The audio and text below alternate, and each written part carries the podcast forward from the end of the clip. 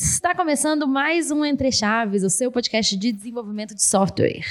Hoje a gente vai falar sobre Copa do Mundo. Nada melhor, né? Copa do Mundo tá começando. Tudo a ver com desenvolvimento de software. Tudo a ver com desenvolvimento de software. Brincadeira, a gente vai falar sobre algumas coisas, alguns algoritmos de previsão, de resultado e tudo mais para saber se o Brasil vai ganhar a Copa do Mundo, porque no final das contas esse é o objetivo. Mas para falar sobre isso, champanhe aqui comigo, como sempre. E aí, Fernandinha, esse é um assunto que muito me interessa, né? No caso, a Copa do Mundo. Porque você apostou, né? Seu dinheiro todo Perfeito. no bolão. É, né? com base nos, nos, algoritmos feitos pelos nossos convidados aqui, né? Ah, entendi. O primeiro deles está aqui com a gente, é o Povo Pou. no caso, não. no caso, não. Mas a gente tem algumas pessoas aqui para nos falar sobre esse assunto. E aí, Francisco, como é que você tá? Tudo bem, Fernandinha. Eu já vim aqui algumas vezes, mas foi me apresentar de novo, né? Meu nome é Francisco Malaguti, atuo principalmente como cientista de dados aqui na DTI. E eu vou falar um pouquinho sobre, talvez, né, se isso não foi ilegal, então se for, eu nego, mas usar alguns algoritmos ali nos aplicativos de aposta e tal, se estava precisando de um dinheiro, a Copa do Mundo ajuda a gente, né? e também o Fontelo. E aí, Fontelo, beleza? E aí, pessoal, tudo bom? Primeira vez que eu participo aqui. Pois é, você nunca veio, né? No Entre Chaves, Olha não, aí. só nos agilistas. Então, então se apresentem para nós. Pois é, Vitor Pontello. É, eu estou na área de dados aqui, assim como o Francisco Malaguti. E vamos conversar um pouquinho sobre inteligência artificial, ciência de dados, coisas interessantes aí totalmente relacionados à Copa. Já começa com a pergunta que a gente quer saber, Fernandinho. Não, então, já que você. Não, pode puxar aí a pergunta que a gente então, quer saber. Então vamos lá. O Brasil vai ganhar a Copa? É isso que a gente quer saber no final das contas. E com isso entende-se, né? Você consegue me dizer, com os seus algoritmos, se o Brasil vai ganhar a Copa? Deixa eu jogar uma moeda aqui eu já te respondo isso. então, uma brincadeiras à parte, é, a gente pode ter alguns indícios de se vai ganhar ou não e a gente consegue usar algoritmos para prever um pouquinho a respeito. Eu não vai te dar isso com 100% de certeza, você não vai vender todos os seus bens e colocar isso numa aposta feita por um algoritmo. Pô, você eu não recomendo. Pô, você tinha que ter me falado antes, né? Antes de eu fazer aí, isso. too late, né? Mas se você for fazer isso, é melhor que você faça isso, sei lá, apostando na Champions do que apostando efetivamente na Copa do Mundo. E o principal motivo para isso é dado dado mesmo. Você tem muito mais dado, por exemplo, relacionado à Champions do que a Copa do Mundo, que ocorre de quatro em quatro anos, com times diferentes, com pessoas que não convivem juntos, né? Então, toda vez que você vai fazer um algoritmo de machine learning desse tipo, você tem que se preocupar com o dado que você está usando e o quanto ele representa o seu estado. Né? E pensar, a Copa, você está pegando jogadores que nem sempre trabalham juntos, é uma coisa que ocorre de tempos em tempos muito mais do que uma Champions, que um time é muito mais estável. Então, é, fica muito complicado, é uma, são muitas variáveis para prever, são muitas variáveis para ser levadas em consideração. Mas se você parar para analisar os times hoje, quem está jogando com quem e tudo mais, a gente tem bons indícios, sim, que a gente vai levar essa Copa, entendeu? Olha aí. Então, se a gente não levar, eu não. a culpa não foi da estatística. e a fonte não é confia. Ou será que é? Tem um ponto também que é interessante, até expandindo um pouco a ideia do Malaguti. É, se fosse para prever o resultado de alguma coisa, eu não escolheria nem a Copa e nem a Champions. Eu escolheria, por exemplo, a NBA. Por quê? Se você pega dois times de futebol muito diferentes, você pode ter uma sorte ali, o time ruim fazer um gol e conseguir segurar o resultado até o final. Então tem um evento de pontuação no jogo inteiro já garante a vitória para um time.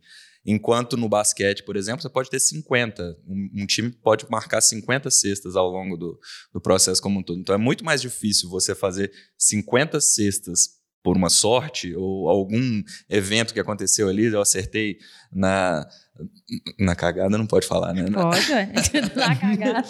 na sorte. na sorte do que no futebol, que eu posso chutar de qualquer jeito, a bola desviar em alguém, entrar e eu ganho o jogo por causa disso. Então, isso é uma coisa estatisticamente também muito relevante, comparando esportes, no caso. É porque você tem muitos estados, né? Tipo assim, por mais que, novamente, não é que você não tenha isso em outros jogos, como o basquete, como o beisebol e tudo mais. Você vai ter isso também nesses outros esportes. Só que quando você olha pro futebol em si, esses estados como o chute, o passe, posse de bola, entrosamento e tudo mais que a, a gente acaba levando em consideração né, quando a gente vai fazer esses algoritmos e tudo mais, é, acontece que algumas interações são muito significativas. Né? Igual o Pontello falou, você pode chutar a bola, sei lá, fazer 50 cestas no basquete, entendeu? Você muito provavelmente não vai ter 50 gols num jogo, entendeu? Até porque a gente já tomou um 7x1 e eu falo que 7 já é traumatizante o Ai, ai, ai. suficiente. Eu Não estava precisa lá. de 50, né? É, não 7 precisa já é de muito mais do 50, que o e- suficiente. E tem um limite. Mas no final das contas, realmente, né? No, no basquete, o time precisa ser consistentemente bom, assim, né? Normalmente pra ganhar. Sim, Mas ao mesmo tempo, no basquete é muito mais difícil também se acertar um placar, imagino eu, né? Porque afinal a variação também de placares é muito maior do que no futebol, sim. né?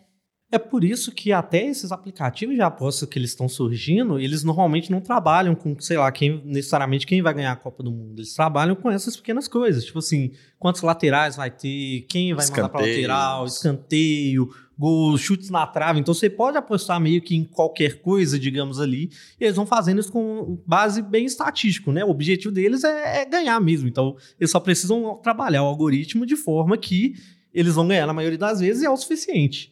E a gente sabe que isso, que a gente consegue usar IA, que a gente consegue usar, né? Porque IA é um nome muito bonito com uma coisa que é estatística no final das contas, porque já foi feito em outros esportes, né? Já foi feito no beisebol, por exemplo. A gente tem filmes, inclusive, sobre isso, sobre como o estatística mudou, como o pessoal trabalhava no beisebol e tudo mais. É, como é que chama? Moneyball. Qual Esse é o é? nome em inglês. Qual que é o nome em português? Aí sim. Ah, Ah, também, eu, Não sei quem que mudou o jogo. é, acho que é isso. O homem que mudou assim. um jogo. É, assim, né? isso mesmo. Então, é, isso já é feito. Né? Obviamente que quanto mais variáveis, né, nesses modelos multivariados que a gente vai ter, vai ficando mais complexo. A gente vai tendo essas pequenas coisas, tipo assim, se é uma ação que vai mudar o jogo, tipo assim, um gol, uma coisa do gênero, igual diferente do basquete, ela é muito significativa. Você pode ter esse fator sorte, você pode ter uma zebra, digamos ali, que vai acontecer, mas se você trabalha direito com, com a estatística, você vai ter maior chance de ganhar, entendeu? Você vai conseguir prever.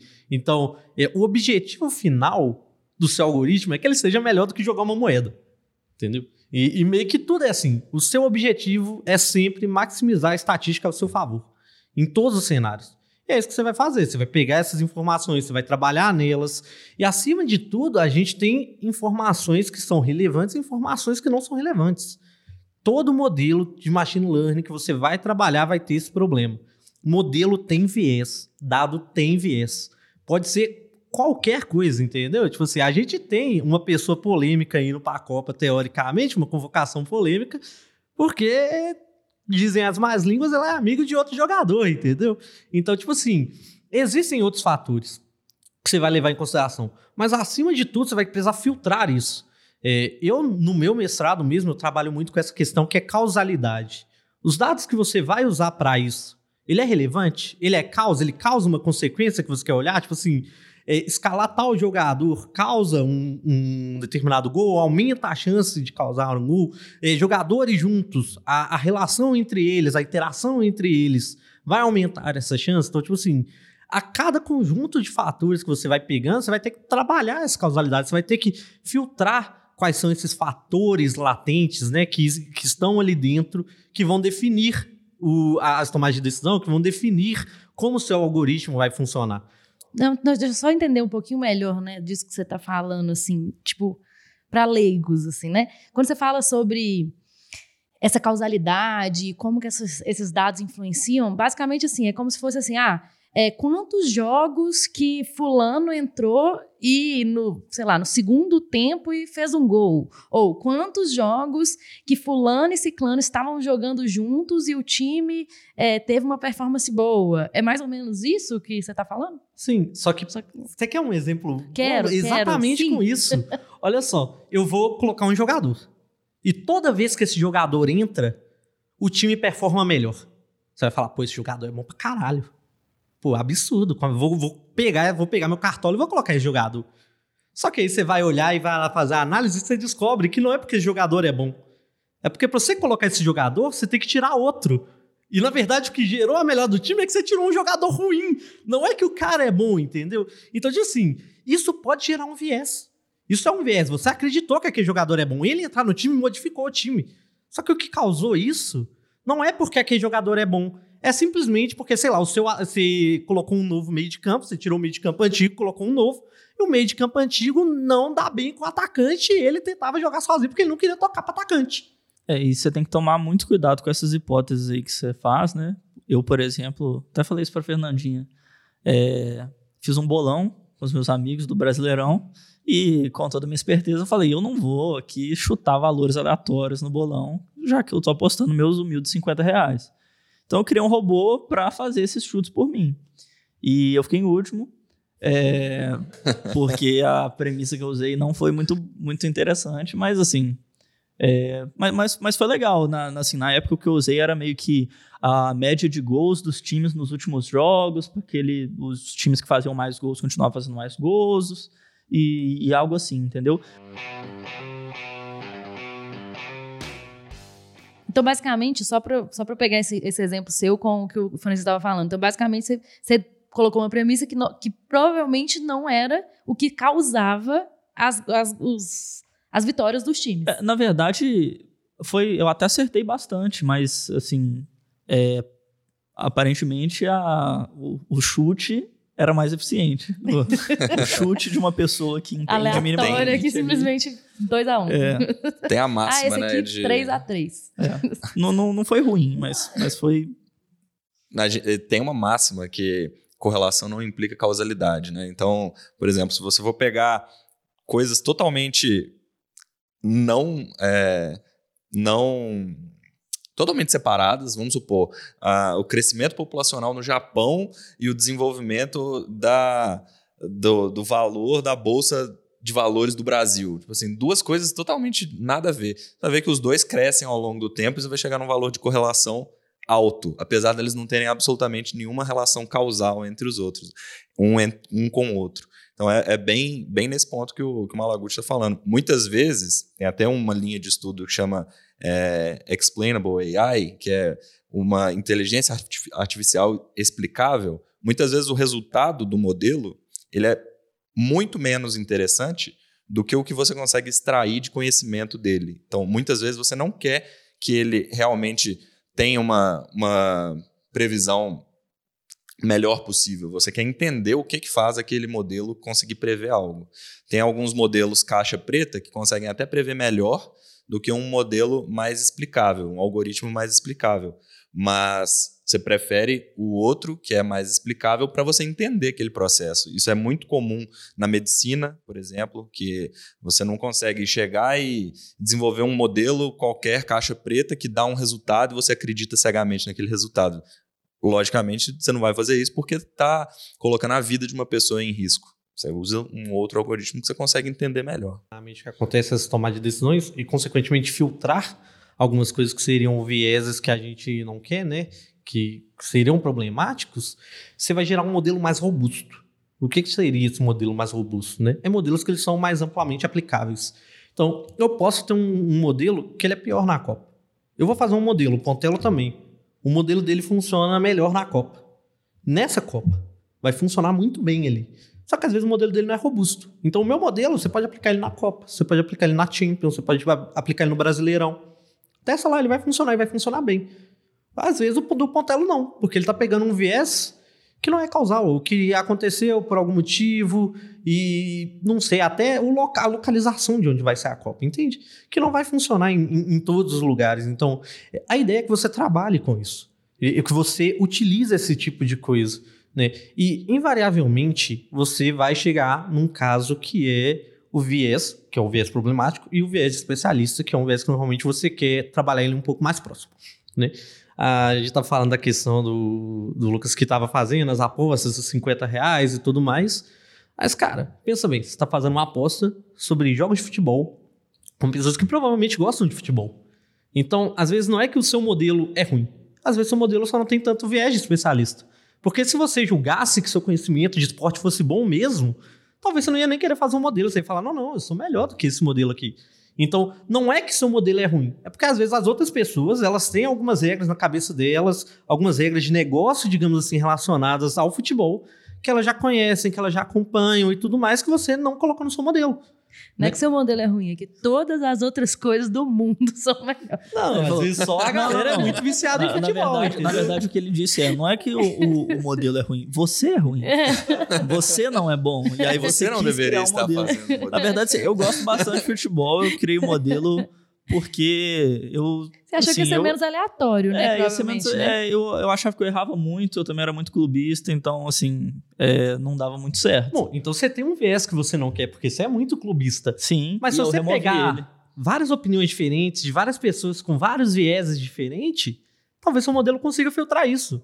E não só. Ele vai pegar, vai aprender com esses vieses, talvez ele gere um modelo melhor ainda, entendeu? Se você conseguisse trazer esse viés de especialista, eu faço muito isso hoje com é, parte de medicina. Tipo assim, eu lido com imagens médicas. Gente, eu não consigo tirar imagem médica de qualquer lugar. Imagem médica vai vir de países mais ricos, entendeu? Vai vir de países que têm uma tecnologia maior. Então, eu não consigo pegar isso e aplicar em qualquer lugar, porque eu pegar imagens de uma população específica, tentar fazer um modelo médico de uma coisa séria e colocar isso, sei lá, em qualquer outro lugar, principalmente países mais pobres que não vão ter a mesma tecnologia, cara, isso pode dar muito problema. Isso pode dar muito problema. Então, eu tenho que trabalhar para que, pra que meu modelo ele seja robusto, para que o que eu esteja usando faça sentido. Né? Então é pra, por isso que eu tento trazer essa noção de especialista para poder utilizar. Então, se eu vou fazer um modelo para a Copa, eu vou puxar essa galera, tipo assim, cara, você, jo- jogador, você que trabalha com futebol, você que é narrador, cara, vem cá, me, me, me fala, o que que normalmente você acha que leva, por que que leva, Vamos ver aqui, então, o que, que levaria alguém a fazer isso? Vamos pegar a parte estatística, obviamente, a gente vai fazer uma análise toda de exploração para achar quais são essas variáveis. Vou ver quais variáveis têm correlação ou não, e novamente, correlação não é causa, até porque senão a venda de sorvete ia influenciar no número de ataques de tubarões, a gente sabe que isso não acontece, né? Não. Mas então, você vai querer trazer isso e você vai querer mesclar esse conhecimento estatístico muito relevante com o viés de alguns especialistas para você já ter uma noção do que filtrar, como filtrar e trabalhar isso em cima. E normalmente esse é o resultado ideal. Na prática é assim que funciona.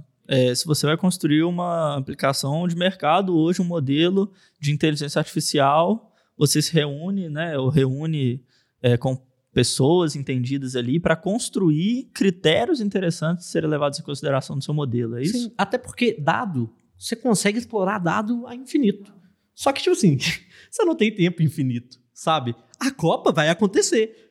Você tem um- uma data muito específica que você tem que acabar seu modelo até lá. Você não pode ficar para sempre explorando, explorando dados. Então você tem que escolher por onde começar. Você tem que escolher por onde filtrar. E, obviamente, os especialistas não vão saber tudo. Então você vai usar os dados para validar ou negar o que eles estão falando, inclusive, né, para poder ter andamento. Mas você precisa disso. É, num projeto de data science tem três pilares principais, né? Tem o pilar da computação, que é você conseguir os algoritmos certos para as é, aplicações certas, conseguir tratar os dados, usar o poder da computação para processar os dados. Tem a parte estatística, que é você conseguir analisar os resultados, analisar a representatividade daqueles dados ali que você tem, e o conhecimento de negócio. Isso aí que o Malaguti está falando é esse- principalmente esse terceiro pilar, que é o que você vai extrair de conhecimento que já existe sobre aquela área para conseguir aplicar usando o poder da computação e o conhecimento da estatística. Juntando isso aí tudo, data science.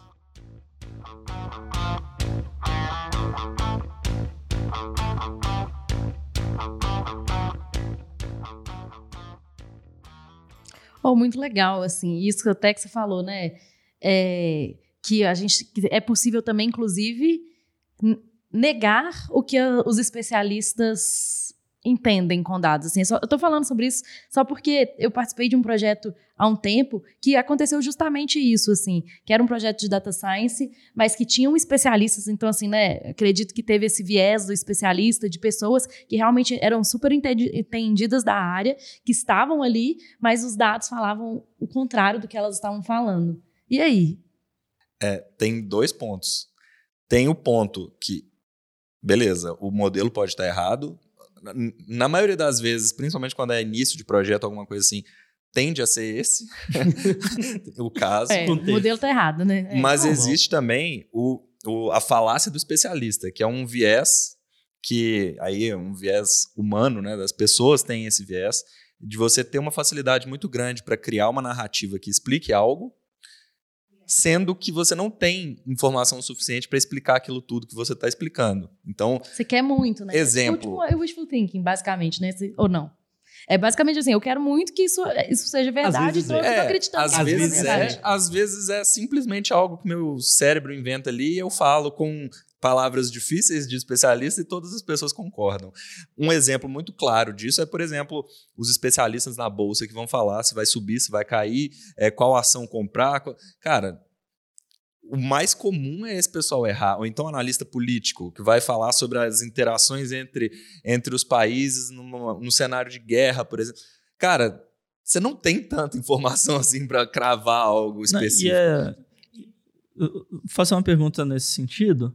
É, hoje em dia, né, igual a gente estava falando lá no início, que está bem em alta casas de apostas, bet, esportiva principalmente, é, e nunca a pessoa que vai apostar vai ter mais informações ou vai ter uma capacidade de prever melhor do que a própria empresa da bet, né? Então, assim, a, as odds que ela está construindo ali são respaldadas estatisticamente que aquilo vai ser favorável para ela, certo? Isso.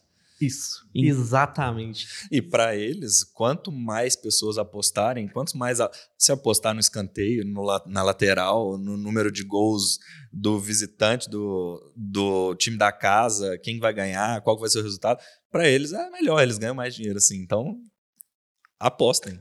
Tudo é uma questão de como é que você vai dividir as odds. Então, tipo assim, eles só precisam saber quanto dá de cada lado e trabalhar com as odds para incentivar as pessoas. Porque você pode ter 1% de chance Entendeu? E 99% de fé. Exatamente, porque se você for ganhar um milhão naquele 1%, gente, por muito menos que isso, a galera joga na loteria ah, todo é, mês. Total, exatamente. Sabe? É. Então, Justamente. você consegue trabalhar as odds de forma de que você vai ganhar. E o viés do especialista, ele pode ser contra-intuitivo, ele pode ser problemático. Eu vou lembrar sempre, eu não lembro o, o caso certinho, mas basicamente é comemorar um cara que ele acertou não sei quantas vezes no mercado financeiro, que era tipo assim, nossa, ele foi o primeiro a fazer não sei o quê. Tipo assim, a galera chegou e falou: olha, tipo assim, muito legal, muito bom, mas é, estatisticamente, se um cara jogasse uma moeda, ele teria chegado nisso antes, sabe? Porque pode ser misleading, tipo assim, ele pode te mandar pro lado contrário, pode te mandar para um buraco, porque você viu aquilo funcionar tantas vezes que você, você como especialista fala, pô, é isso, mas pode ser um caso contraintuitivo, isso pode vir a ser contraproducente sabe? Então, você vai ter que trabalhar com isso. Essa questão de, tipo assim, pô, um especialista falou, meu modelo falou o contrário.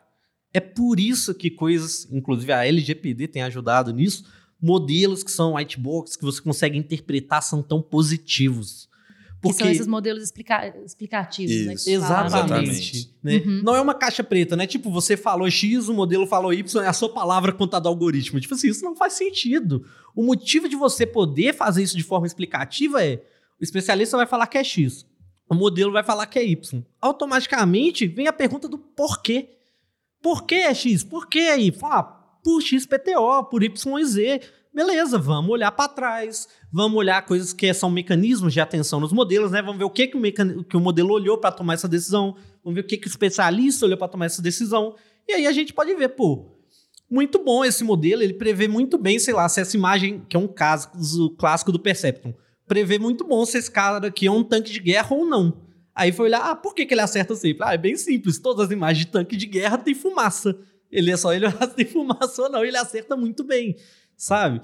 É, é, ou então é escuro e coisa do gênero, muda a, luminosidade, tem muita coisa que é desse tipo. Então, ah, o especialista ou o modelo tá certo, né? Porque se o especialista, você tem um especialista e tem um modelo, é porque normalmente você juntar o algoritmo com o ser humano é melhor do que só o algoritmo ou só o ser humano.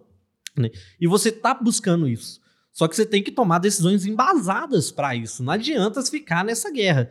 E aí você pode ter um problema também, que é o famoso o cara ter medo de perder o emprego pro algoritmo. Né?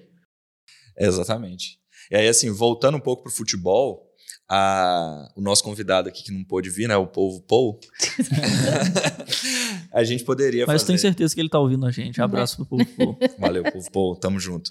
É, a gente poderia, dentro do contexto de inteligência artificial, a gente pode fazer duas abordagens, né? A gente pode pegar, pegando o povo Paul, a gente pode pegar todas as previsões do povo Paul, pegar um dataset gigante ali e treinar um algoritmo para aprender com, aquele, com aqueles dados ali que o povo Paul gerou, como prever quem vai ganhar o jogo.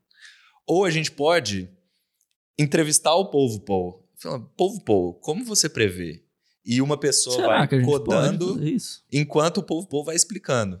Essas são as, basicamente as duas principais formas de inteligência artificial. A primeira, a- na verdade, a segunda, ela é mais óbvia, né? Você, pô, quero criar uma inteligência, eu vou perguntando Entrevistar a e entrevistando e codando.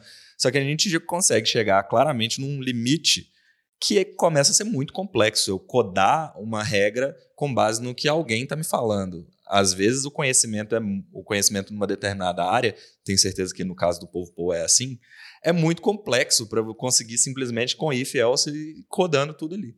Então o que, que eles fizeram? Criaram essa segunda abordagem. Beleza.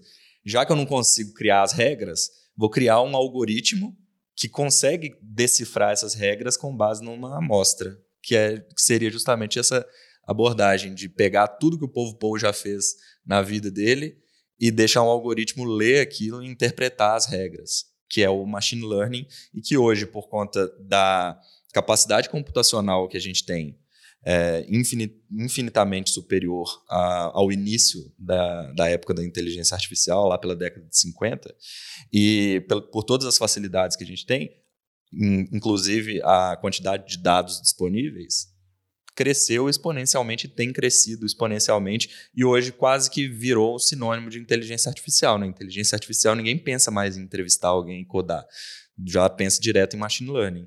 Mas existe essa outra abordagem também. Povo, povo, abraço. E quanto mais dados a gente vai tendo, quanto mais amostras né, a gente foi tendo exatamente por causa dessa expansão da internet, de Big Data e tudo mais, e também por causa dessa melhora no hardware em si, a gente foi procurando outras abordagens de aprender isso. Tipo assim, esses fatores que estão lá dentro do código, né? Porque o código ele é resultado de algo.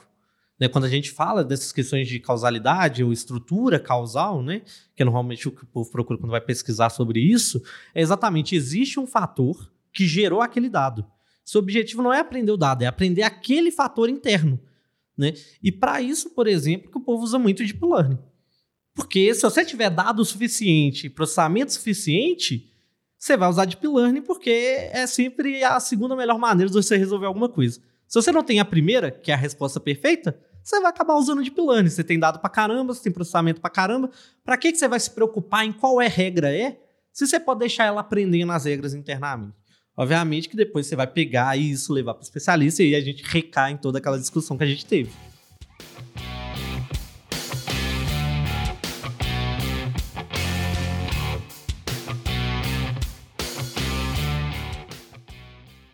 Queria entrar no mérito um pouco mais técnico, assim. Eu, né, o Campeonato Brasileiro 2023 está chegando e eu quero vencer o meu bolão com os meus amigos. Então a pergunta é: como é que eu faço na prática? Que ferramentas vocês acham hoje que eu, que eu, que eu usaria, assim, para ir lá implementar um modelo de inteligência artificial para esse caso, por exemplo, de, de previsão de, de resultados, assim? A primeira problema que você vai ter para fazer isso é dado. Você vai precisar achar dado para isso. E, tipo Quais assim, dados é. você vai ter? disponível? Você vai usar dado de VT de todos os jogos do Brasileirão desde 1990? É, você vai usar estatística de todos os jogos? São dados tabulares? São dados de imagem? São dados do, da narração do, do, do narrador, no caso, né? É, de televisão, da rádio? Você tem N dados que você pode utilizar. E dependendo de qual tipo de dado que você vai ter à sua disposição e a quantidade desses dados, aí você começa a pensar no problema da forma técnica. Quando você pegar esses dados, então vamos lá. Você pegou, eles eram dados, seja eles estruturados, semi-estruturados, por aí vai, e você trabalhou eles. No final você vai ter imagens, vídeos ou o tabelar, no caso, que já está meio estruturadinho. Beleza, eu tenho meu dado, vou construir meu algoritmo. Né? É, eu sou uma pessoa que trabalha muito com Python, então vou dar exemplos muito relacionados a Python, mas existem alternativas que vão fazer a mesma coisa, seja em R, seja em Java, você vai conseguir fazer a mesma coisa independente. Né? C, em C, ou C++ também, né? você vai precisar olhar onde você vai rodar, o tipo de, de algoritmo que você vai rodar. E isso vai depender um pouco da complexidade. Eu disse a questão de Deep Learning, normalmente o povo quer usar Deep Learning, é o estado da arte. Cara, mas você precisa começar com Deep Learning? Pô, é um negócio grande, é um negócio complexo, igual eu falei. Você precisa de muito dado, você precisa de processamento. Às vezes, dependendo do que você quer prever, porque você não precisa prever a Copa. Vai prever número de escanteios, vai prever alguma outra coisinha ali, ou então algo que você tenha mais dados. Então, é, existem essas bibliotecas que são modelos, seja de classificação, ou dependendo do que você for fazer, né? No Python tem alguns clássicos, como o sklearning. E aí você vai trabalhar com o modelo já pré-pronto. Você não precisa montar um modelo do zero. Você não precisa ficar reinventando a roda. Você vai, pega alguma coisa pronta e aplica. Vê o resultado disso, analisa o resultado disso. O sklearning, igual eu falei, tem um milhão de modelos. Ah, não, agora eu já apliquei esse modelo mais simples, eu consegui muito mais dado. Tá, então você quer agora um modelo maior, você quer um modelo mais potente, você quer usar Deep Learning. Beleza. Você vai usar alguma coisa já pronta? Tem muito modelo pronto. Aí você pode ir para uma parte que é, é, que o pessoal costuma usar mais production ready, digamos assim, que a gente tem o, o Keras da Google, por exemplo, que você pode é, montar modelos muito fácil, construir, usar arquiteturas prontas. Ah, eu quero uma parte que eu vou ter mais controle, eu vou editar mais, eu quero ter um controle mais fino vão ter é, uma parte mais acadêmica também, né? Se você quiser trabalhar com isso. Aí você tem o PyTorch, que é uma outra biblioteca, que é, inclusive, é que eu trabalho hoje no meu mestrado, porque ela vai te dar um controle mais fino do que eu estou fazendo, né? E tem muita coisa pronta. Novamente, ninguém precisa criar algo do zero. Você pode pegar algo e alterar. Sabe? É, é muito expansível. É, é, assim que a ciência funciona. E não é ciência de dados à toa, sabe? É, é, é a partir disso mesmo. E tem um detalhe também. Quando você começa é, até falando um, um, caso de fracasso meu aqui para exemplificar um pouco. Tinha um determinado problema com dados tabulares e tudo mais. Eu tinha acabado de estudar, estava estudando Deep Learning. Falei, pô, Deep Learning, estado da arte, top demais, bacana. Fiquei um tempão construindo a arquitetura de um modelo de deep learning, ficou bonito, ficou bacana, usando as coisas todas que tinha lá, demorava um tempão para treinar, achei massa, né? Pô, o computador tá aprendendo um monte aqui. No final das contas, eu cheguei num resultado pior do que prim a primeira POC que eles fizeram com Random Forest. E esse algoritmo de machine learning precisaria treinar anos para chegar perto do que o Random Forest fez com, com a configuração default. Então, não existe bala de prata. Então, a Deep Learning não é a resposta para tudo. Muitas vezes, dependendo dos seus dados, ele nem vai conseguir um resultado tão bom, igual foi no meu caso. E ele provavelmente vai ser um tiro de canhão numa, numa formiguinha, dependendo do problema que você tiver. Então, pode criar um algoritmo mais simples, que você vai precisar de menos interações para gerar valor com aquele algoritmo, e criando um modelo a partir dele. Faz uma, uma regressão linear para começar, usa o próprio Random Forest, algoritmo com base em, em árvore, principalmente se os dados forem tabulares, eles conseguem ter um desempenho muito bom com pouco trabalho, que no final das contas é o que, o que a gente quer na prática, né? A gente quer gerar valor, a gente não quer ficar só estudando, pelo menos no ambiente produtivo, a gente não quer ficar só estudando os algoritmos e vendo o que, que, o que, que dá para fazer. Então, assim, né, só para fazer a parte bem prática mesmo, nesse exemplo lá do, que o Champagne deu, quero ganhar o meu bolão de 2023 Campeonato Brasileiro. Basicamente, ele teria que pegar, então, os dados aí, né, encontrar esses dados, seja no vídeo, lá, lá, lá, igual a gente falou aqui, escolher um tipo de algoritmo e talvez escolher um modelo já pré-pronto aí e começar com isso. E depois, sei lá, ir fazendo alguns ajustes finos, se fosse o caso, mas assim, talvez eh, pegar o pré-pronto ali para ele que talvez assim, né? Vou falar aqui, talvez não, não tenha tantos conhecimentos para ir ajustando no fino, não sei, desculpa, desculpa. Mas assim, eu, por exemplo, faria isso, né? Eu que não tenho, vou falar meu exemplo e tal. Eu que não tenho tantos conhecimentos, pegaria, ficaria ali no, no básico, né? Pegaria um modelo então pré-pronto e rodaria em cima desses Pelo dados menos pronto. até você ter um resultado, né? Depois que você É, tiver um tenho resultado, você resultado, evolui. Eu posso dar uma olhadinha ali, hum, tá. Posso melhorar É, faz, é, uma coisa que eu fazia, é, que eu acho que se aplica nesse caso também, é beleza, tem um modelo, aí você vai fazer os testes, né? Então pega os campeonatos passados e simula. Ah, boa, é. e simula, boa, né? joga no seu modelo para ver se ele Aham. vai dar os resultados certos, quantos por cento ali que ele tá acertando ou não. E aí, E aí vai, fazendo um esses ajuste. ajustezinhos Mas eu pequenos, também né? prefiro pegar o modelo e confiar mais na, na estatística aí, porque senão o Cruzeiro vai ser campeão com 18 rodadas de antecedência Mas e não vai ser muito fiel. Isso que você falou parece muito simples. É, parece bem simples, É, né? mas eu tenho alguns problemas com isso, né? Então vai. É, lógico, né? Não poderia ser. Senão todo mundo ia ganhar todos os bolões, né? É. Todo mundo que aplica. Esse é o primeiro ponto, né? É tipo assim, aumentar a chance de você ganhar não quer dizer que você vai ganhar. Se você tinha 1% de chance de ganhar, agora você tem 2, não quer dizer que você vai ganhar. É, sim. Né? Você, pode, você ainda tem 98% de chance de perder. Mas o caso que você falou do bolão, eu tenho um objetivo claro. Eu quero acertar a minha resposta. Eu quero acertar o meu resultado. Ou então eu quero chegar o mais próximo possível de acertar meu resultado. É, é isso que eu quero fazer. Então, isso já me dá um bom indício de que isso é um problema de classificação, por exemplo. Eu quero classificar, ou eu quero prever um resultado, mas eu quero, no caso, olhar esse tipo de questão. Tipo, estatisticamente, qual a chance desse cara ficar em primeiro, segundo, terceiro, quarto, quinto. Você pode. A forma como você vai eh, pegar esse seu problema e modelar ele muda o tipo de algoritmo que você vai usar. Porque eu falei, ó, eu tenho 10 times, eles vão ficar, sei lá, entre primeiro e décimo. Eu quero que você coloque cada um na sua determinada posição. Você quer ranquear agora, você não quer classificar. Agora eu quero falar se você vai ganhar ou não vai ganhar. É uma classificação binária, é ganhar e perder. Ou então, às vezes, não é nem isso, porque a gente tem casa de aposta.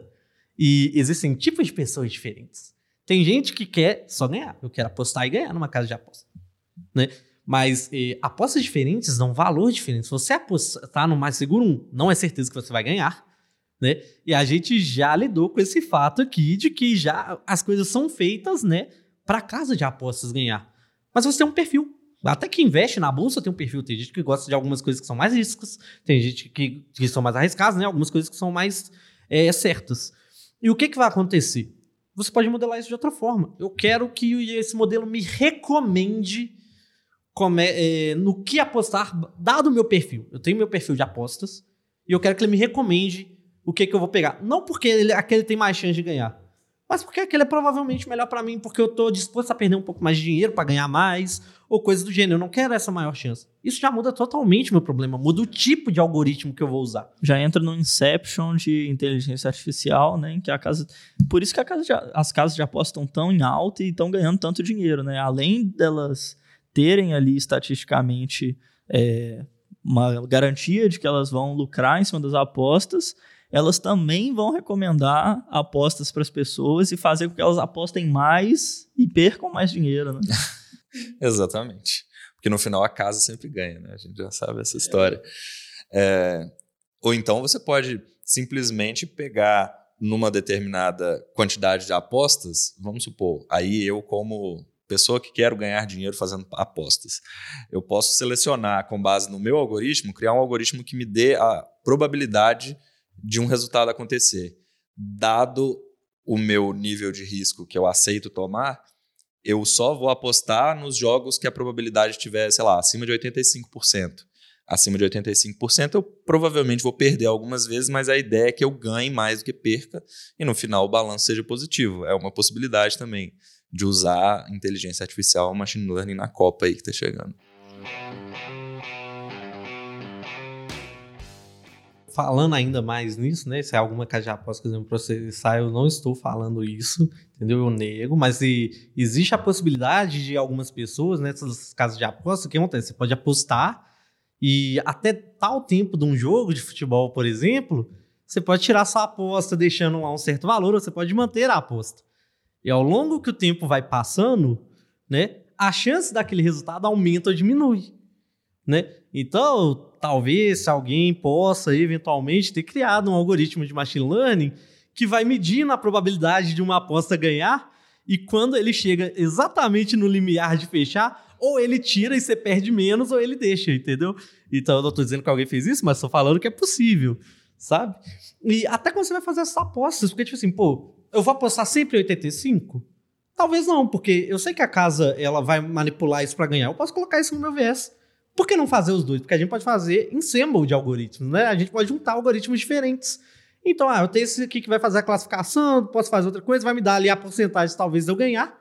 E aí eu vou usar um algoritmo de recomendação para ele montar uma carteira de apostas, entendeu? Sabendo que a casa sempre, tende sempre a ganhar, eu vou pegar uma parte, vou colocar isso no seguro, vou pegar uma parte, vou colocar isso em algo mais arriscado. Então eu posso distribuir a forma como eu vou fazer isso, né? Que é normalmente como é feito no mercado financeiro. Quando você vai fazer uma carteira, você Sim, faz isso. É, tava pensando justamente nisso mesmo. É, então, a gente É está justamente colocando a estatística contra a estatística, né? Quem consegue né, criar o melhor modelo e criar melhores estratégias ali para sair vencendo, né? Mas então, só para, né, voltando naquela historinha que a gente estava contando aqui, né? É, queremos apostar para ganhar no bolão do Campeonato Brasileiro. Então, voltando. descobri os dados, higienizei os dados, preparei os dados de alguma forma, escolhi um modelo, fiz alguns ajustes finos ali, testando meu modelo com, com campeonatos que já passaram, vendo se está tudo bem, mas ainda então tem essa parte toda aí de é, dessas, como chamar isso, né? Mas sei lá, é, que aumentei um pouquinho a minha probabilidade de ganhar, mas ainda poderia talvez aumentar mais fazendo uma distribuição melhor ali de acordo com esse com o meu perfil de apostador. É isso? Assim, deixando mais, né, de uma forma bem simples de, de, se entender. Dependendo de como for o seu bolão, se você fizer bolões suficientes com pessoas é, diferentes, é, você vai sempre ganhar apostando seria em todos isso, os né? times. Isso, seria isso. É. É, fazendo isso na prática seria isso, né? Eu tenho um meu modelo e aí eu vou postar em vários bolões e pronto. com meus vários perfis e aí é o famoso, você bota quem acertar o campeão, vice e terceiro ganha, você faz o participa de vários bolões diferentes e no final das contas a chance de você ter pelo menos seu dinheiro de volta é alta. A única ruim, né, é que no, nesses bolões assim você não pode, né, simplesmente tirar a sua aposta, né? igual você fez. Então, igual novamente, eu não estou é dizendo é possível que fazer. alguém fez isso, entendeu? Oh. Estou falando que é possível. É, pois mas é, mas no bolão. Da, no... da casa de aposta esportiva. É, não, é. Não, no, mas no bolão que eu tô pensando é no bolão do papelzinho ah, ali, não, né? Que você escreveu dá. assim, é, você e o seu ali... amigo assim. Ah, Brasil. Bolão da família. É, bolão da ah, família. Não, aí a família fica brava. Essa daí fica meio brava de você tirar, né? Mas numa casa de aposta talvez você consiga. Mas pelo menos você tem mais chance de ganhar, né? Eu acho que é todo esse objetivo é usar a estatística a seu favor. Você tinha X chance de ganhar, se você tem X mais um, já tá valendo a pena. Entendeu? É, é no final das contas, essa é uma abordagem, mas não precisa disso tudo para começar alguma coisa. Você pode simplesmente ter um modelo que tenta prever a probabilidade de um resultado de uma partida. Beleza, se esse modelo funcionar bem, se estiver apostando ganhando dinheiro, aí você investe mais, você faz outro modelo para fazer um ensemble e junta o resultado dos dois, vê se o seu resultado está melhorando, porque ele pode piorar também quando você aumenta a complexidade. E aí você vai gradativamente melhorando. E é assim que funciona na, na prática. Falando de modelos mais simples, então aquele meu modelinho de pegar a média de gols do time nos últimos jogos e assumir que essa vai ser a quantidade de gols que ele vai fazer no próximo. Já era um modelo de inteligência artificial. Já dá para começar. Já era uma inteligência artificial. Ele só tinha pouco insumo, só né? não era tão talvez inteligente não... assim, mas já estava é. aprendendo. Já é, mas, talvez, já era talvez se você tivesse feito, te, testado ele com alguns jogos anteriores, que você já sabia o resultado, talvez você já você poderia ver, né, fazer algum, alguns ajustes ou criar uma nova premissa e fazer igual a Pantela acabou de falar, né, juntar a, as duas premissas num mesmo modelo. Assim, parece que você começou, Champagne, com um bom, é, assim, um, vou... um inicinho aí eu estou, eu tô, tô bem, fiquei bem empolgado e eu vou fazer uma V2 desse robô e usando Random Forest provavelmente. Eu acho que o problema principal é conseguir os dados, né? Pelo que eu pesquisei na época, as fontes de dados, assim, é meio chato, às vezes tem que pagar e tal. Mas vou tentar fazer essa versão 2 do, do robô e trago os resultados para vocês. Ficaremos ansiosos. Bom, galera, a conversa foi muito boa. Assim, a gente ouviu muitas coisas, como fazer um modelo né, de, desses preditivos de apostas. Descobrimos que talvez seria melhor apostar na NBA do que no Campeonato Brasileiro, que o Champagne insiste em apostar, ou na Copa. Né? Vale relembrar o fato né, de que o Ponce tinha falado, até nos inícios do projeto, antes que você valide uma ideia, que por mais que a gente tenha falado muito sobre como a gente usa AI e tudo mais né, para melhorar, acertar mais, eh, elas ainda erram. Então, novamente, antes de você vender todos os seus bens e apostar isso numa rede neural, lembre-se que só porque uma coisa funcionou antes não quer dizer que ela vai continuar funcionando e não quer dizer que ela está necessariamente certa, até porque você não sabe o quão robusta ela é. Isso é muito difícil. Exatamente. Rendimentos passados não garantem rentabilidade futura, já dizia as pessoas da bolsa. Exatamente. Dicas de ouro aí no final. E é isso aí, galera. Até a próxima. Valeu, pessoal. Tchau, tchau. Valeu. Valeu, tchau, pessoal. Tchau. Obrigado.